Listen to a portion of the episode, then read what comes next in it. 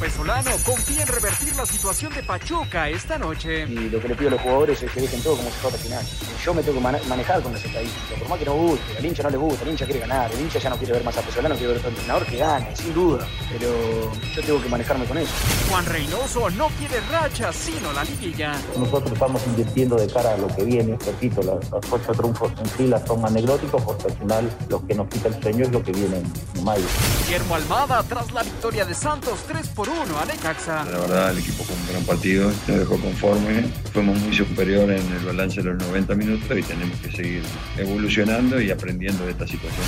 Giannis Antetokounmpo, MVP del Juego de Estrellas de la NBA. I was happy, my teammates had fun. Fui feliz, mis compañeros se divirtieron. Es muy fácil jugar con jugadores tan grandes. Es divertido tener a la familia alrededor.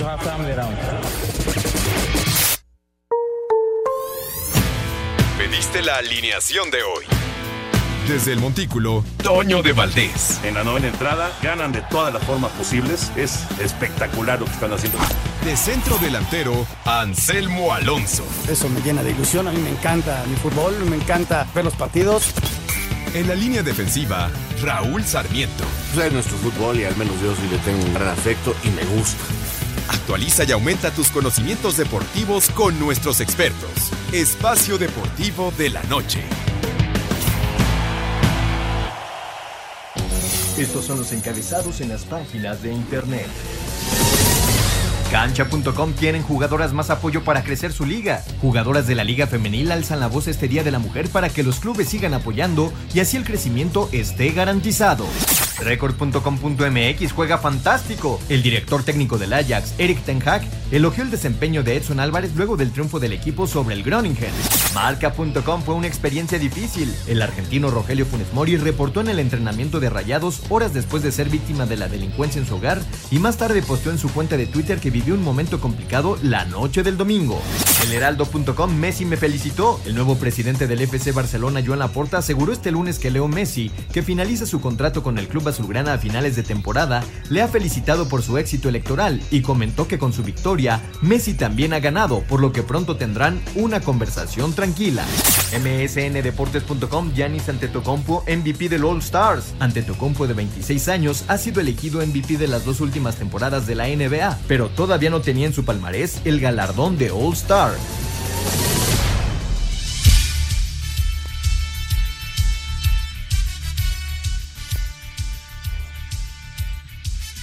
¿Cómo están? Bienvenidos a Espacio Deportivo de Grupo ASIR para toda la República Mexicana. Hoy es el Día Internacional de la Mujer, hoy es lunes 8 de marzo del 2021. Saludándoles con gusto con Anselmo Alonso, Raúl Sarmiento, señor productor, todo el equipo de Asir Deportes y Espacio Deportivo, su servidor Antonio de Valdés. Gracias, como siempre, Lalito Cortés por los encabezados. Hoy Lalo está en la producción, el DJ Cristian está en los controles y hoy está en redacción Mauriño. Mauro Núñez está en redacción. Mauro. Abrazo, abrazo para todos ellos.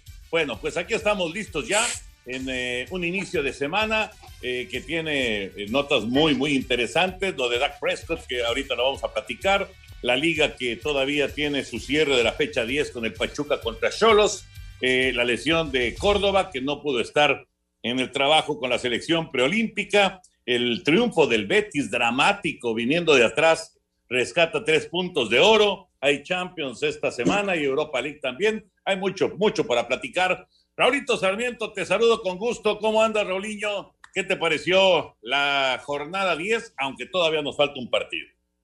Mi querido Toño, eh, qué gusto saludarte. Te mando un abrazo súper afectuoso, otro para Anselmo, al señor productor, y como siempre, mi agradecimiento muy especial a los chavos, a la gente que trabaja ahí en Grupo Asir, como son Lalo, como es Cristian, Mauro, Jackie, Claudia. Eh, gracias, porque por ustedes podemos llegar a nuestro radio escuchas. Y hoy eh, una felicitación que debería ser diaria porque no solo hoy debemos de darle su lugar a la mujer, debemos de dárselo los 365 días del año, debemos de respetarla y entender que la vida ha cambiado y que tenemos que aceptarlas como son, muy fuertes, muy capaces, dignas de admiración y con una igualdad tal que por eso el crecimiento de la raza humana es tan importante al lado de las mujeres y de los hombres, porque finalmente son estos dos géneros los que tienen que lograr que el ser humano crezca. Así que para todas las mujeres, mi admiración, mi respeto, eh, y, cómo no voy a estar a favor de ellas si tengo, si mi madre, que paz descanse, me enseñó a respetarlas, mi esposa, mis hijas, en fin, gente que, que, ha estado muy cerca de mí toda la vida y me ha impulsado y que yo he tratado de ayudarlas como a mis hermanas. Bueno, en fin, esto era algo que quería decir hoy, francamente, en un día tan importante como el día de hoy. Y en el fútbol, Toño, bueno, pues hay dos equipos que ya, que ya, ya marcaron, que ya dijeron, esto es así, y son Cruz Azul y América. Ya los dos en los 20 puntos luego de 10 jornadas. Es decir, si antes se hablaba que la, cuando todavía no había reclasificación había que llegar a los 26 y pasarlos, pues imagínate todo lo que le resta a estos dos equipos. Estamos hablando que podrían llegar a superar los 40 puntos. Eh, en fin, una magnífica temporada de dos equipos que sufrieron un poquito en los partidos del fin de semana, de esta jornada que yo no llamaría doble, sino triple, porque juegan tres partidos de fin de semana a fin de semana y fueron los dos equipos que ganaron sus tres partidos y por lo tanto nueve puntos. Cruz Azul y América están marcando la liga. De acuerdo, de acuerdo, están en la parte alta, ya platicaremos de, de toda la jornada, por supuesto. Anselmo Alonso, te saludo con gusto, Anselmín, abrazo eh, pues el, el, asunto de eh, Dak Prescott me parece que sí es para analizarse y para platicarse, porque ya lo pusieron al nivel de, pues ni más ni menos que de Patrick Mahomes, hablando de dinero, ¿no? Hablando del billete, y está muy lejos de conseguir los resultados que ha logrado Patrick Mahomes, el coreback de los jefes de Kansas City. ¿Cómo estás, Anselmo? Saludos. Toñito, ¿cómo estás? Me da muchísimo gusto saludarte. Este, le deseamos lo mejor a Prescott, Toño viene de una lesión muy fuerte. Eh, los Cowboys se quedaron muy cortos la temporada pasada en función a, lo que la gente esperaba de ellos. Desde luego, la lesión de su coreback fue muy importante. Y bueno, eso es un contrato por cuatro años. Toño tiene cuatro años para demostrar. Este, vamos a ver si, lo pueden respaldar con algunos otros elementos. Pero bueno, este,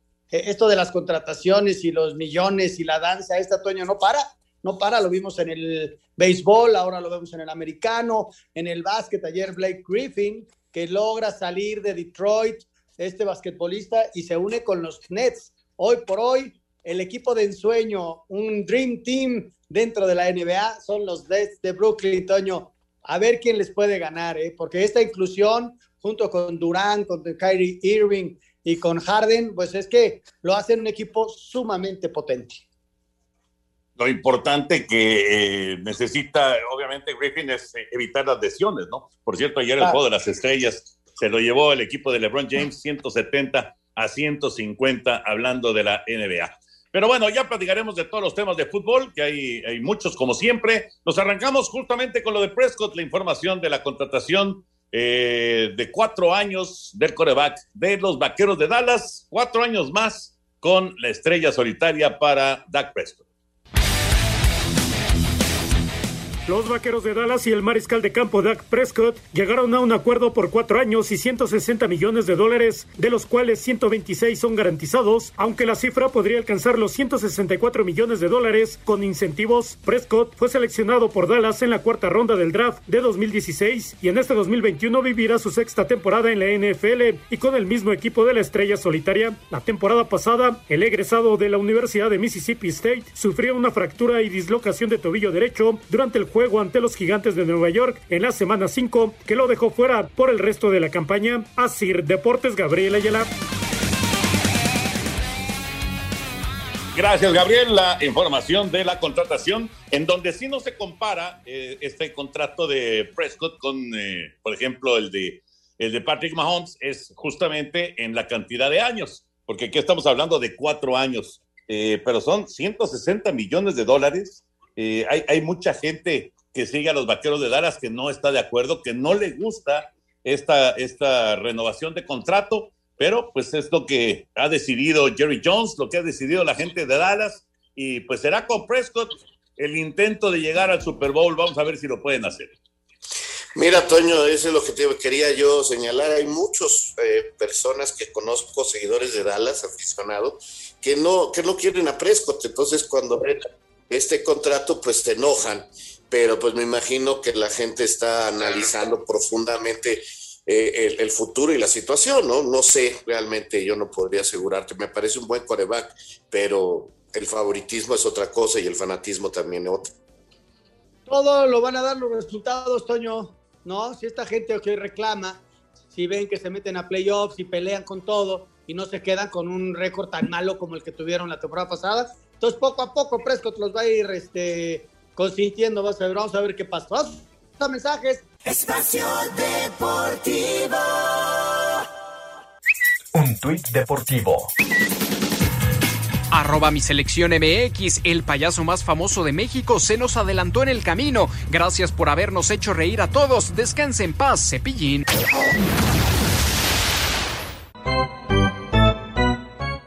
Resultados en la pretemporada de las grandes ligas. Miami y San Luis empataron a 7. Giovanni Gallegos una entrada en blanco y Santiago Chávez jugó a la defensiva en la receptoría. Washington 9-5 a Mets. San Francisco y Arizona igualaron a 2. Miguel Aguilar colgó un 0. Dodgers 8 a 0 a las Medias Blancas de Chicago. Julio Urias se llevó la victoria. Kansas City 10 a 3 a Oakland. Cleveland 10 a 0 a Seattle. Los Cachorros de Chicago 9 a 0 a Texas. Milwaukee 10 a 9 a Los Ángeles y Cincinnati 6 a 4 a Colorado. Para Sir Deportes Memo García.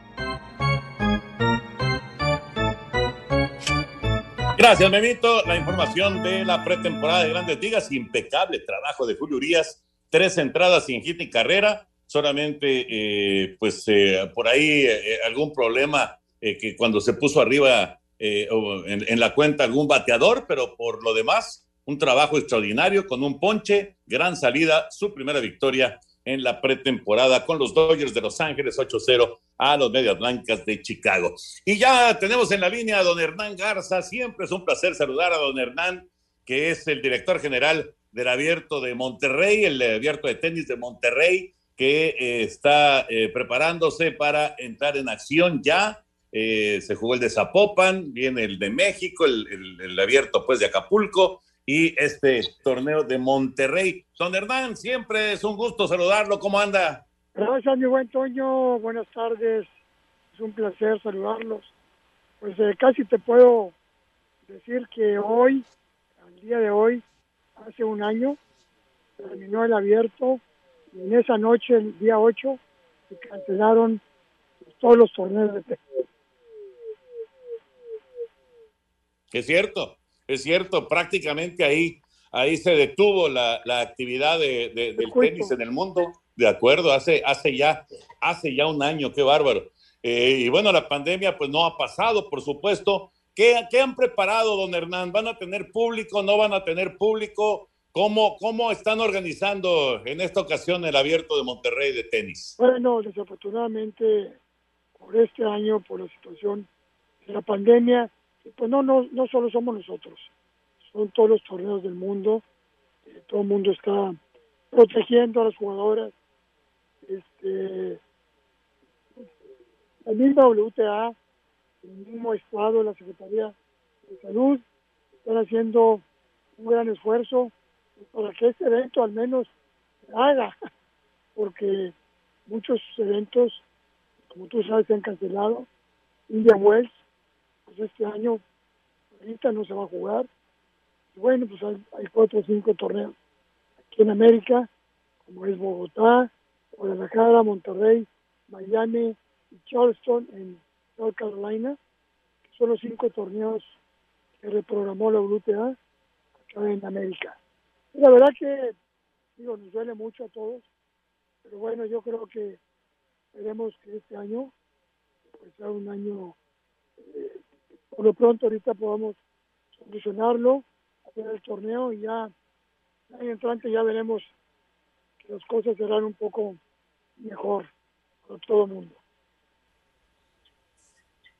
Don Hernán, muy buenas tardes. Le saluda Raúl Sarmiento. Eh, en esta edición, que lo felicito por poder llevarla, por lo que nos ha explicado y el apoyo que reciben, eh, y qué bueno por el deporte mexicano. Eh, ¿Cuáles son las figuras que tendremos eh, eh, en, en, la cancha allá en Monterrey? Bueno, por, por lo pronto, Renata Zarazúa viene a jugar el torneo. Este, creo que está jugando ahorita Guadalajara. Pues ha tenido un gran año. Eh, la verdad que tener una jugadora mexicana ranqueada en las primeras 150 del mundo, pues la verdad que es un motivo de, pues, de satisfacción. Yo creo que hoy por hoy el tenis en nuestro país ha tenido un resurgimiento y todo esto se debe pues, a todos los torneos que se están haciendo en la República. Y qué bueno que el circuito pues, no se ha detenido, ¿verdad? Eh, la verdad que este, bueno, Vika Zarenka también viene, es una jugadora, todo el mundo la conocemos, la finalista, María Buscova el año pasado, tuvo la final con Svitolina, viene Coco pues esta niña de 16 años, está haciendo estragos en todas partes, estadounidenses, con un juego increíble. Yo creo que tenemos un cuadro, la verdad, estamos cerrando el 89 del mundo, dentro de las 32 jugadoras que participan, están dentro de las 89 mejores jugadoras del mundo. Va a ser un gran torneo, la verdad. Estamos muy contentos, muy satisfechos con nuestros patrocinadores, principalmente con, con GNP Seguros, que es nuestro patrocinador principal y que pues, se ha solidarizado en esta situación. Pero bueno, y hay tenis, lo importante es que estamos aquí a unos días, horas de arrancar este torneo. Hernán, ¿cómo le va a su servidor Anselmo Alonso? Pues la verdad, una felicitación ¿no? a la gente que se está aventando en medio de toda esta dificultad, eh, lo que ya nos explicaba de, del público, eh, los mismos patrocinadores, ustedes como, como, organizadores, porque además son tres torneos en México seguiditos, entonces, híjole, eh, va, va, a ser un buen mes de marzo, considerando que ya se ganó también en, en, Copa Davis, qué padre, fue un gran aliciente para el tenis mexicano, lo de Renata Zarazúa que está subiendo como el la espuma. O sea que el tenis está en boca de todos este mes de marzo, don Hernán. Yo creo que sí, debemos estar muy contentos todos porque pues es un deporte que, como lo dije ahorita, ha resurgido. Poco a poco tendremos más mexicanos participando. Creo que la meta de todos los que organizamos torneos, tener jugadores mexicanos. Bueno, creo que lo vamos a ir logrando poco a poco. Don Hernán, para terminar, eh, ¿cuándo arrancan allá en Monterrey y en dónde lo podemos seguir? Porque, bueno, pues no, no, no puede haber público, pero se puede seguir en, en eh, diferentes medios de comunicación. ¿Cuándo arrancan y dónde lo podemos ver? Arrancamos este sábado con el torneo de calificación, 13 y 14 de marzo. Y el día 15 arranca el cuadro principal con 32 jugadoras, el 15 al 21. Se va a estar transmitiendo por la página nuestra, abierto tenis GNP, www, en, en, vivo, eh, por televisión abierta, por multimedios, y todo el mundo lo va a poder ver, gratuitamente, todo el mundo va a poder ver el torneo. La verdad que va a tener una transmisión increíble este año, y bueno, tenemos la televisión internacional, transmitimos a más de 140 países del mundo, yo creo que pues es una gran cobertura pues, también para, para nuestra ciudad. ¿verdad? Don Hernán, que sea todo un éxito. Qué gusto de saludarlo como siempre. Un abrazo grande hasta, hasta Monterrey para usted, para toda su familia. Don Hernán Garza, director general del Abierto de Monterrey de tenis. Gran, gran abrazo, que le vaya muy bien y Amable, mi buen mucho sueño. éxito en el torneo. Saludos a todos por ahí. Gracias. Gracias. Gracias, don Hernán. Bueno, pues ahí está la, la, información del abierto de Monterrey que estará arrancando en la calificación este fin de semana. Y ya decía Anselmina acerca de la victoria mexicana en contra de Bulgaria en la Copa Davis. Vamos con información y platicamos. Victoria de Gerardo López Villaseñor por 7-6, 4-6 y 7-6 sobre Dimitar Kuzmanov concretó actuación histórica para México en Copa Davis al conquistar de visita la serie contra Bulgaria correspondiente al Grupo Mundial 2 disputado en Sport Hall Sofía. Habla el originario de Puerto Vallarta, Jalisco. No, ese tercer set fue a punta de actitud, a punta de ganas, a punta de corazón. Eh, esto te enseña el tenis, ¿no? Que no es fácil y bueno, hay que salir adelante y eso hice hoy. Me di muchas oportunidades, eh, pues Manov no me regaló absolutamente nada. Al final me lo tuve que ganar yo a punta de, de carácter y bueno, pues contento. En duelo previo, Miguel Ángel Reyes Varela y Hans Hatch contribuyeron con el segundo punto del tri al derrotar por doble 6-4 a la dupla Lázaro Andonep. Lo hecho por el equipo nacional los coloca en los playoffs del Grupo 1 Mundial y acabó con 33 años sin triunfo de México en suelo europeo. Asir Deportes, Edgar Flores. Gracias, Edgar. De veras, es un resultado muy, muy importante porque si nos vamos al ranking de los jugadores, tanto los búlgaros como los mexicanos, pues había una enorme diferencia, pero gigantesca. Sin embargo, bueno, pues los partidos hay que ganarlos en la cancha, no se ganan con números, no se ganan con ranking. Y, la verdad es que esta es una muy buena victoria para el equipo mexicano de Copa Davis. Sin duda, Toño. Yo cuando vi la noticia, este, inmediatamente también le di retweet en, en las redes porque me parece que es una de esas noticias este, que son sorpresivas, que son buenas. La verdad es que no, no veíamos por dónde, sin embargo, los representantes del tenis mexicano lo hicieron muy bien y fueron y ganaron. Este, no quiere decir que con esto que ya tenemos figuras, pero son estas las victorias que nos deben de animar y pensar que estos muchachos con ciertos apoyos y con profesionalismo y tratando de ellos de crecer, de aprender más, se puede volver a, donde alguna vez platicábamos que el tenis mexicano tuvo figuras entre los mejores del mundo. 33 años de no ganar en Europa, imagínate. 33 años. Qué gusto, la verdad, qué gusto. Ya se jugarán los playoffs para ver si puede estar en el grupo mundial. Ojalá. Y, lo más importante, como mencionan ustedes, que, que haya apoyo para estos muchachos y que jueguen torneos internacionales y que jueguen fuera del país, que se fogueen allá y, para, para dar los rankings, Toño, para mejorar su tenis. Solo así, jugando aquí en México, los torneos de León, que son muy buenos, ¿eh? y los torneos de, de Los Cabos y todo, eh, son buenos, pero hay que ir a, foguearse a Estados Unidos, hay que ir a foguearse a Europa. Y, y, ahí tenemos el ejemplo de Santiago González, ¿no? Que Santiago sí gana y pierde, pero está en los torneos más importantes del mundo. Exactamente. Hay que encontrar ese lugar, ¿no? Y, que, puedan, que puedan ubicarse y, enfrentarse a lo mejor del mundo, que claro, es muy complicado, muy difícil, pero bueno, este resultado, la verdad, es, es muy, muy alentador hablando del, del tenis de nuestro país. Vámonos con el fútbol y nos arrancamos antes de meternos con la jornada 10 de la Liga BBVA MX. Vamos con esto que hoy dio a conocer precisamente, precisamente la liga.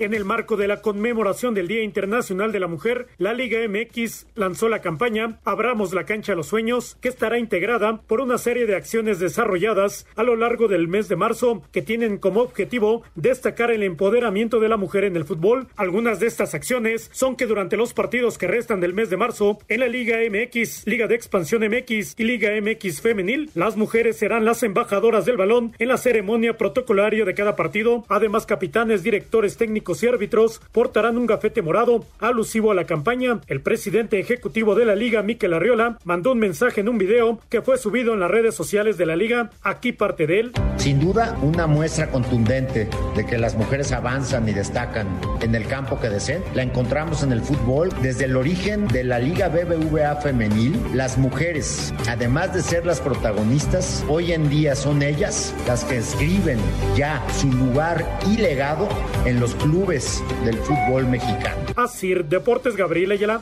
Está listo ya el nuevo podcast de Deportes de Valdés Push. Nos escuchamos por ahí, acompáñenos toda la información del deporte mundial. Ya lo saben, Deportes de Valdés, el podcast en iHeartRadio. Los esperamos. Espacio Deportivo. Un tuit deportivo arroba mi selección FEM. Nuestra mayor fortaleza es creer en nosotras mismas, que nadie nos impida alcanzar nuestros sueños. Hashtag tu cancha la eliges tú. Hoy hashtag es nuestro momento. Llena tu vida de energía, fuerza y mejora el sistema de defensas con VistoCaps por solo 154 pesos. De venta en farmacias similares. Te da la hora. Son exactamente las 7 de la noche con 29 minutos, 7 y media prácticamente en la Ciudad de México.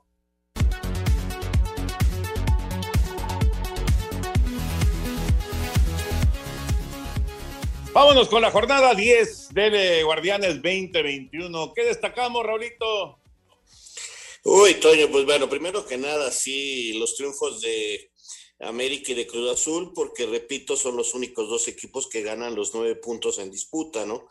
Eh, realmente esto no es fácil hacerlo y creo que los dos equipos están enrachados, los dos equipos están haciendo bien las cosas y, merecen ser reconocidas porque están bien arriba en la tabla de puntuaciones.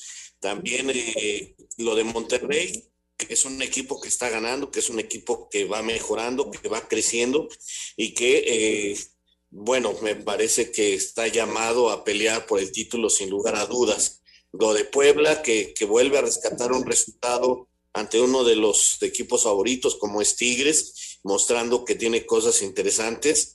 Y yo todavía tengo mis dudas, pero los resultados del Atlas, sin contar, porque sacan unas cuentas ahí medio raras de la racha, o sea, realmente este, toman el partido del América como si que lo hubieran ganado en la cancha, pero bueno, para las estadísticas sí cuenta y esa es la realidad, que sí cuenta, pero el fútbol que están desplegando, todavía tengo mis dudas, pero ya cuando menos es un equipo que compite y eso sí hay que aceptárselo a los rojinegros, eh, sin lugar a dudas.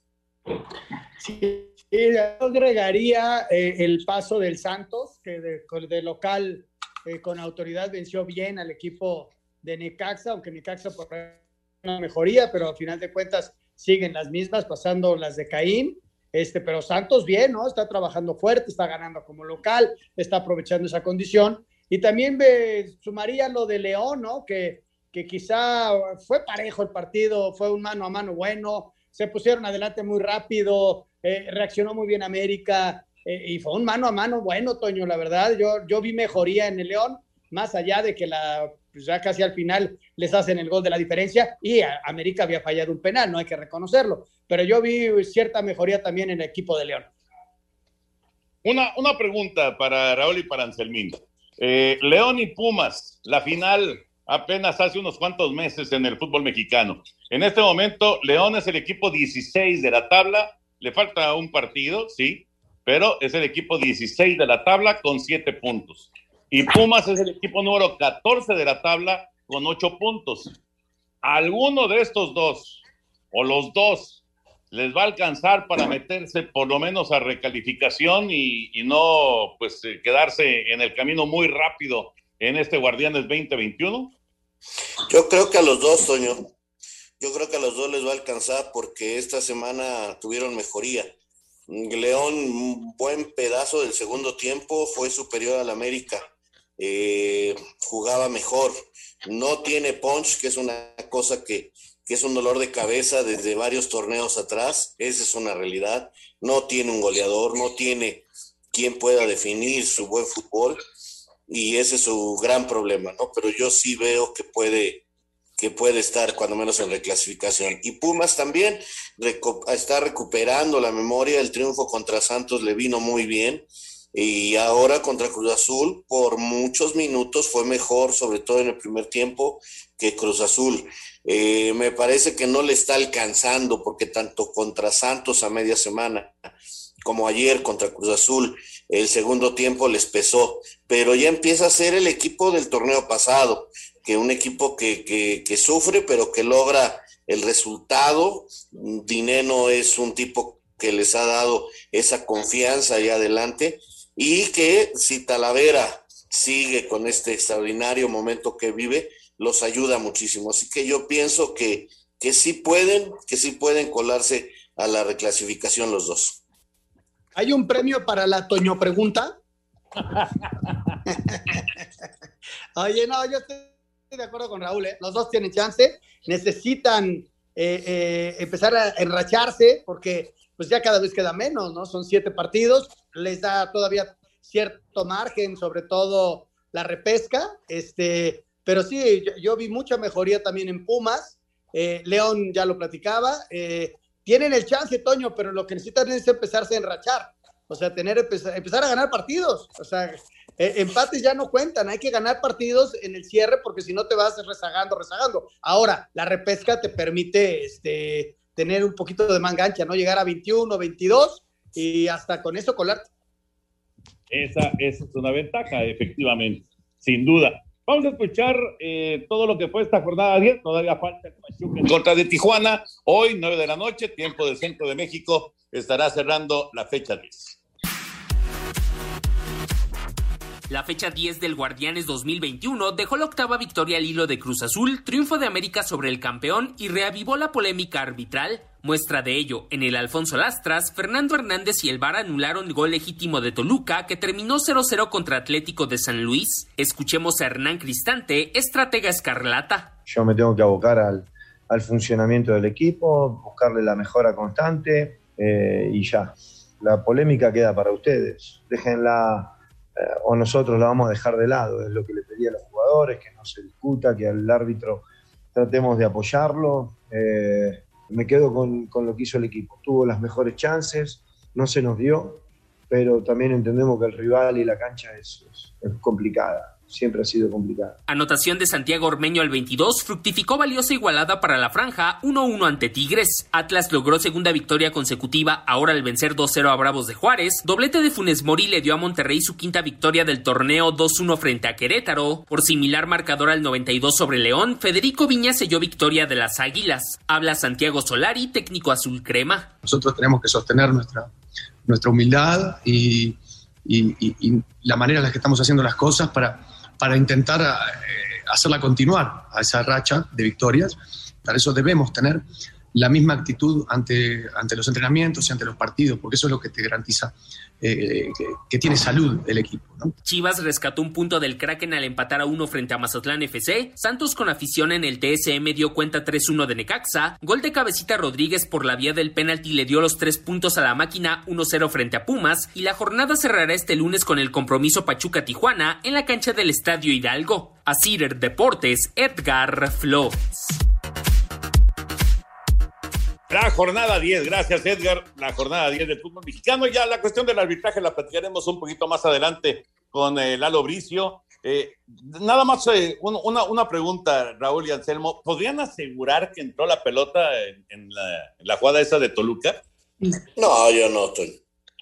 No, no, estoy de acuerdo. No, no hay una toma que te lo dé, Toño.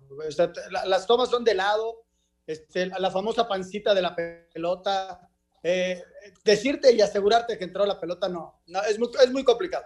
Porque el, digamos que las fotografías que aparecieron, no sé si las vieron en las diferentes redes sociales, pues daba la impresión, ¿no? Daba la impresión de que había entrado ese balón, pero híjole, qué difícil, Qué difícil. Y sin el ojo de halcón, como lo platicábamos ya el, el, viernes pasado, sin el ojo de halcón, pues no hay, no hay manera de, comprobar, eh, ¿no? Definitivamente. Y bueno, eh, ya para, para terminar con el asunto de, la jornada, lo de Chivas, ¿no? Lo de Chivas, de puntito en puntito, ¿a dónde va a terminar Chivas este torneo? Pues yo también creo que tarde o temprano Chivas encontrará la reclasificación, ¿no? Eh, creo que el cierre del torneo tiene que ser bueno para meterse en esa zona pero sí es un equipo muy inconstante, es un equipo que, que no termina después de 10 jornadas de ser el equipo que, que quiere ver la gente. Mm, yo sigo pensando que es una gran selección sub-23, que tiene un gran futuro, pero no una gran realidad por la inconsistencia de los chamacos que forman su plantel. Después de recibir el gol, le, veo una buena reacción, inclusive logran el, el, empate, pero en el segundo tiempo, Toño, y los dos equipos bastante regulares, ¿eh? o sea, no generaban mucha lucha, mucha pelea, pero poca calidad realmente, no hubo muy pocas jugadas de gol, este, pero eh, el segundo tiempo eh, malito, eh, bastante malito. Sí, le, está costando mucho trabajo generar. De repente tienen sus rechitas, ¿no? Sus, sus eh, momentos en los partidos, pero en términos generales a Guadalajara le está costando trabajo eh, esa, esa regularidad que pues normalmente los equipos de Bucetich tienen, pero que en Guadalajara por ahora no, simplemente no se ha visto. Ya veremos cómo, cómo termina este asunto. Eh, lo, lo, que le pasó a, a Funes Mori, caray, después de esta muy buena racha que trae goleadora, pues un, una situación terrible de inseguridad que vivió. Vamos a escuchar la, la información y, platicamos. Rogelio Funes Mori, delantero de Rayados, agradeció vía Twitter a la afición y a todos que, que, le manifestaron su apoyo a raíz del asalto a mano armada que sufrió él y su familia anoche en su hogar. Expresó gracias a todos los aficionados ya Rayados por su muestra de apoyo. Fue una experiencia muy difícil que no le deseamos a nadie. Mi familia y yo estamos bien y nos vamos a recuperar de esto. Les mando un abrazo a la distancia. Cuídense mucho. Funes Mori, quien suma 119 goles, intentará acercarse a la marca de 121 que anotó el, Chupete Suazo. Rayado se alista para el partido que tienen pendiente frente a León, programado el miércoles a las 9 de la noche en el BBVA, que había sido pospuesto por el COVID-19. Desde Monterrey, informó para CIR Deportes Felipe Guerra García. Gracias, Felipao. Lo que son las cosas, Raúl Anselmo. Eh, Funes Mori fue nota durante el fin de semana por eh, el tema de selección mexicana, ¿no? Que si lo iba a llamar el Tata, que si iba a recibir este, la, la posibilidad de, de ponerse la, la, playera de la selección mexicana. Y vean nada más cómo de repente todo se mueve, ¿no? Y, y ahora se convierte en nota, pero desgraciadamente, pues por, por esta situación terrible de inseguridad que, que, que vivieron allá en Monterrey. Sí, la verdad que problema más feo, eh, una situación que pues ojalá nadie viva y afortunadamente él y su familia está bien, Toño. Lo de la selección, si quieres, mañana lo platicamos con más calma. Sí. Lo más, lo más importante, Toño, es que están bien él y su familia. Inclusive se presentó ya al entrenamiento, agradeció por redes sociales. Híjole, qué difícil vivir ese, ese tipo de, de momentos que se siguen viviendo en el país y, y, que ojalá y algún día parara, ¿no? Ojalá, ojalá sí, sí, eso es lo que todos deseamos. Vamos a ir a mensajes, regresamos con Lalo Bricio para platicar acerca de, de arbitraje, de lo que pasó en el partido de, de, del Toluca, justamente, y algunos otros. Espacio Deportivo.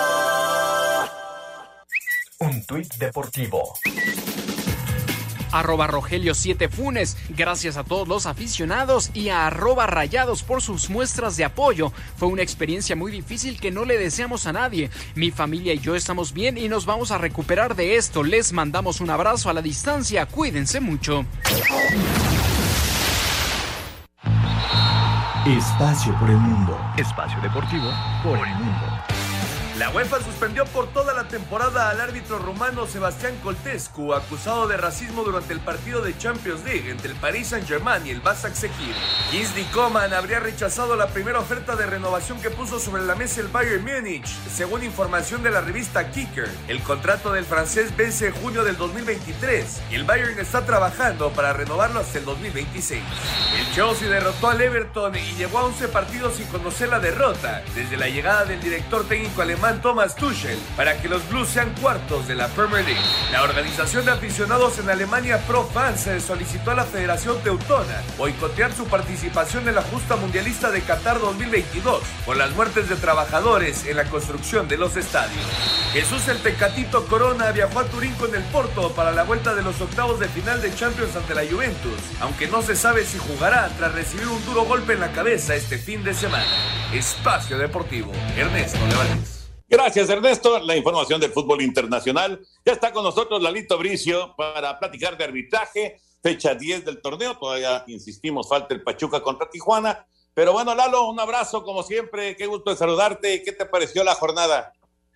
Pues una jornada muy brava para los árbitros. Estuvieron en el ojo del huracán. Hubo polémica por lo menos en tres partidos. Uno en San Luis Toluca, el que abrió la jornada. También en el América León no estuvo exento de polémica. Y también ayer en Ciudad Universitaria se armó la polémica cuando acababa el partido. Si quieren, como dijo el desvalijador de coches, vamos por partes. a Luis Toluca hay un gol. Ahorita oído a un reportero de ustedes que decía que con un gol claro, pues yo, no vi que fuera un gol claro, ¿no?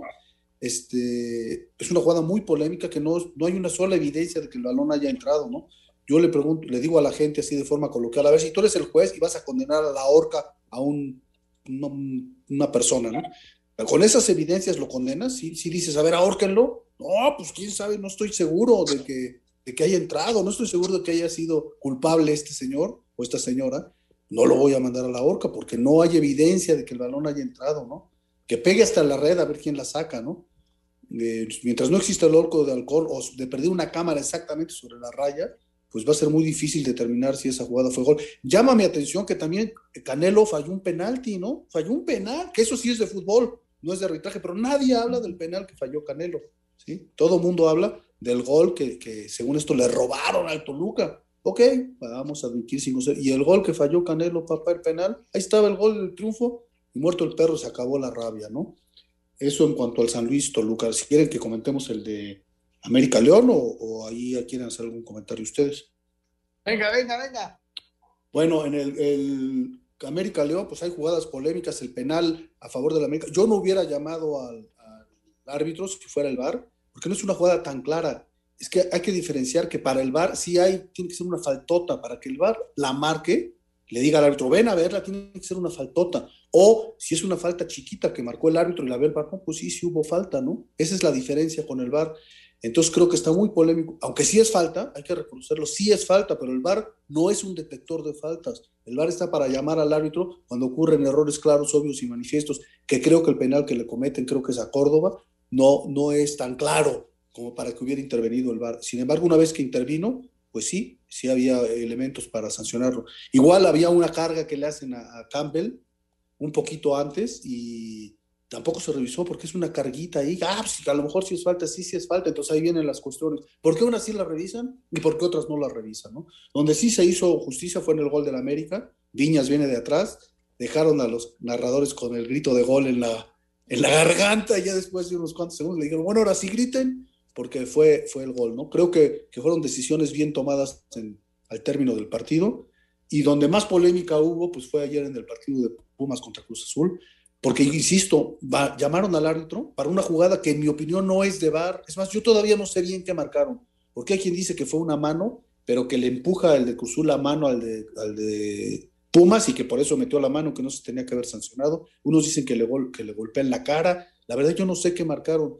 Pero hay tan poca claridad en esa infracción que por favor, VAR, no llames al árbitro. El VAR no está para arbitrar los partidos. El VAR está para revertir los errores claros y manifiestos. Y este, esos no fueron errores claros y manifiestos. Es mi opinión, queridos amigos.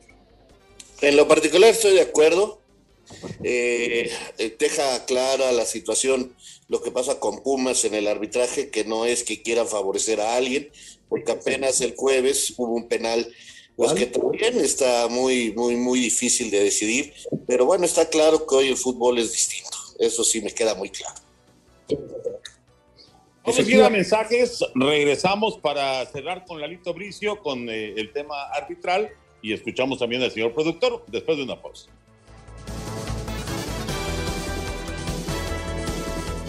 Está listo ya el nuevo podcast de Deportes de Valdés. Nos escuchamos por ahí, acompáñenos toda la información del deporte mundial. Ya lo saben, Deportes de Valdés, el podcast en iHeartRadio. Los esperamos. Espacio Deportivo. Un tuit deportivo. Arroba EPL-es. Thomas Tuchel, técnico del Chelsea, es el primer entrenador en la historia de la Premier League que no recibe gol en sus primeros cinco partidos en casa.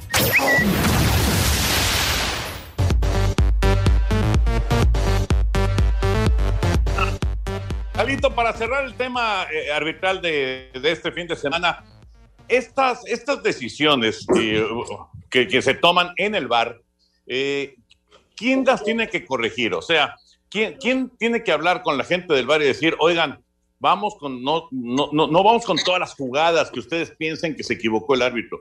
Vamos con las claras, las manifiestas, las, las evidentes. ¿Quién tiene que hablar con la gente del bar? Sí, los instructores, es labor de los instructores decir, vamos a retomar la esencia del VAR. El lema del VAR es mínima interferencia, máximo beneficio. A ver, entiendan que es mínima interferencia, casi no tienen que intervenir. y no están para arbitrar el partido desde el cuartito, están para revertir un error claro, obvio y manifiesto. Para acabar pronto, si es una jugada dudosa, no se revisa. Esto no está para aclarar dudas, está para revertir los errores claros y obvios del árbitro. Si está dudosa, no se revisa. Tiene que ser claro el error o la opinión del árbitro. Oye, Lalo, pero está pasando en todo el mundo, ¿eh? Ayer hay una jugada en el Real Madrid Atlético de Madrid en donde el VAR interviene, en donde la gente del Real Madrid está enojadísima porque hay una mano este, que- que- que se revisa y que no se la dan al Real Madrid. Y, y esto pasa en todo el mundo, ¿eh? Está pasando en todo el mundo y se revisó esa jugada cuando la verdad era bien dudosa la jugada. Claro, los fueras de juego que están sacando en, en Inglaterra con Teodolito, con la uña, si se ha cortado la uña no era fuera de juego, la uña del pie, no, por favor, estamos, se está exagerando, ¿no? Se le está dando una responsabilidad al VAR que no la merece y que no la tiene, porque este es un juego de humanos, los errores arbitrales y los aciertos humanizan el juego. Por eso yo insisto, y debería de terminar así el asunto del VAR, que lo solicitara el técnico del equipo que supuestamente fue afectado. Eh, no, vamos, no, no, no, no que puedas tener 20 solicitudes al VAR, pero sí una o dos, o no sé, limitarlo de esa manera. Creo que de esa forma tendríamos una, una situación mucho, mucho más lógica con respecto al VAR. Pero bueno, en fin, Apoyo vamos a ver moción. si termina sucediendo eso. Apoyo tu moción, le ponemos la ley Valdés, la ley de Valdés. no, la, la voy a proponer. No, no, Lalito, pues es, es lo que es hacen en el NFL, es lo que hacen en el béisbol de grandes Claro, ligas, eso es lo que hacen eso. en todas las ligas. Lo digo medio en broma, pero sí, sí, tienes toda la razón. Así, ojalá y así fuera ya. Las que pidan ya las va a revisar el árbitro, ya se, acabó, ya no estamos con tanto relajo que, que cuáles sí se, cuáles no se marcan, cuáles sí se revisan. Eh, Sería la gran solución. Lalito, un abrazo como siempre, muchas gracias. Ahí al ratito Diego Montaño cierra la jornada en el Pachuca contra Cholos. Que tengan una gran semana, amigos. Un abrazo de gol. Chao, Lalo, un abrazo. Gracias. Chao, Lalo. Señor productor. Gracias. Vámonos con llamadas y mensajes de nuestro auditorio. Muchas gracias a eh, Daniel Benítez. Hola, ¿qué tal? Muy buenas noches, amigos. Quiero preguntarle a Raúl Sarmiento qué recuerdo tiene de aquella vez cuando Fuerza Guerrera desenmascaró al gallo tapado en la Arena México, un día como hoy, pero del año 1991. ¿Lo recuerdas, Raúl? Sí, sí recuerdo esa lucha este, allí en la Arena México. Por supuesto, y tengo el recuerdo de haber conocido uno de los grandes luchadores, como fue Gallo Tapado, que tenía una gran historia. Y en eso entonces Fuerza Guerrera, que era el gran rival de Octagón, empezaba a mostrarse como uno de los grandes rudos que pues eh, hizo una gran, gran carrera. ¿A poco lo Alejandro transmitía, Pío. Raúl? Así es, así es, en televisión. Era yo el reportero de, bueno, el reportero de, de ring, así como muchos años fui reportero de cancha en, lo- en las transmisiones de Televisa. Cuando se dejó de pasar el fútbol, nada más se pasaban los Juegos del América, del Estadio Azteca, este, empezamos a transmitir lucha libre y me tocó a mí, este, precisamente ser reportero de ring para hacer la misma labor que hacía yo en el estadio de fútbol. Correcto.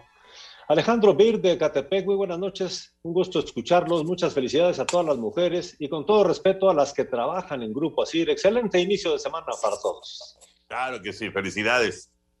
Muchas gracias, Alejandro. Un saludo desde Irapuato, Guanajuato. Salió una foto en Facebook donde sí entró el balón del Toluca, pero no sé si la fuente es seria. ¿Qué saben ustedes? Nos dice Víctor Barajas. Es la foto que les decía hace rato. Eh, Parece, parece que la pelota sí entró, pero ¿cómo, ¿cómo poder asegurarlo? No sé, en las tomas, en la transmisión, no se alcanza a apreciar, la verdad. Desde decirle, decirle a la gente, decirle a la gente que el VAR no puede ver esas fotos y que ninguna de las tomas estaba colocada, o sea, ninguna cámara estaba colocada como ese fotógrafo para dar ese ángulo que parece que está dentro. Todos lo vimos. Parece que fue gol, pero no tiene el VAR esas armas. Pues sí. Nos pregunta eh, Sergio Ávila desde Aguascalientes, ¿en qué lugar va el Necaxa en la tabla general? No, pues ¿para qué quieres saberlo? Mejor ni le platico. En el lugar 17, únicamente 7 puntos con 5 derrotas en la temporada. Y vamos contra León, quiero llorar. Vámonos entonces, señores, se nos acaba el tiempo. Gracias, Anselmo, Raúl, Toño. Hasta mañana, buenas Vámonos. noches. Hasta mañana. Nos vemos. Ahí viene Eddie, no se vayan. Espacio Deportivo.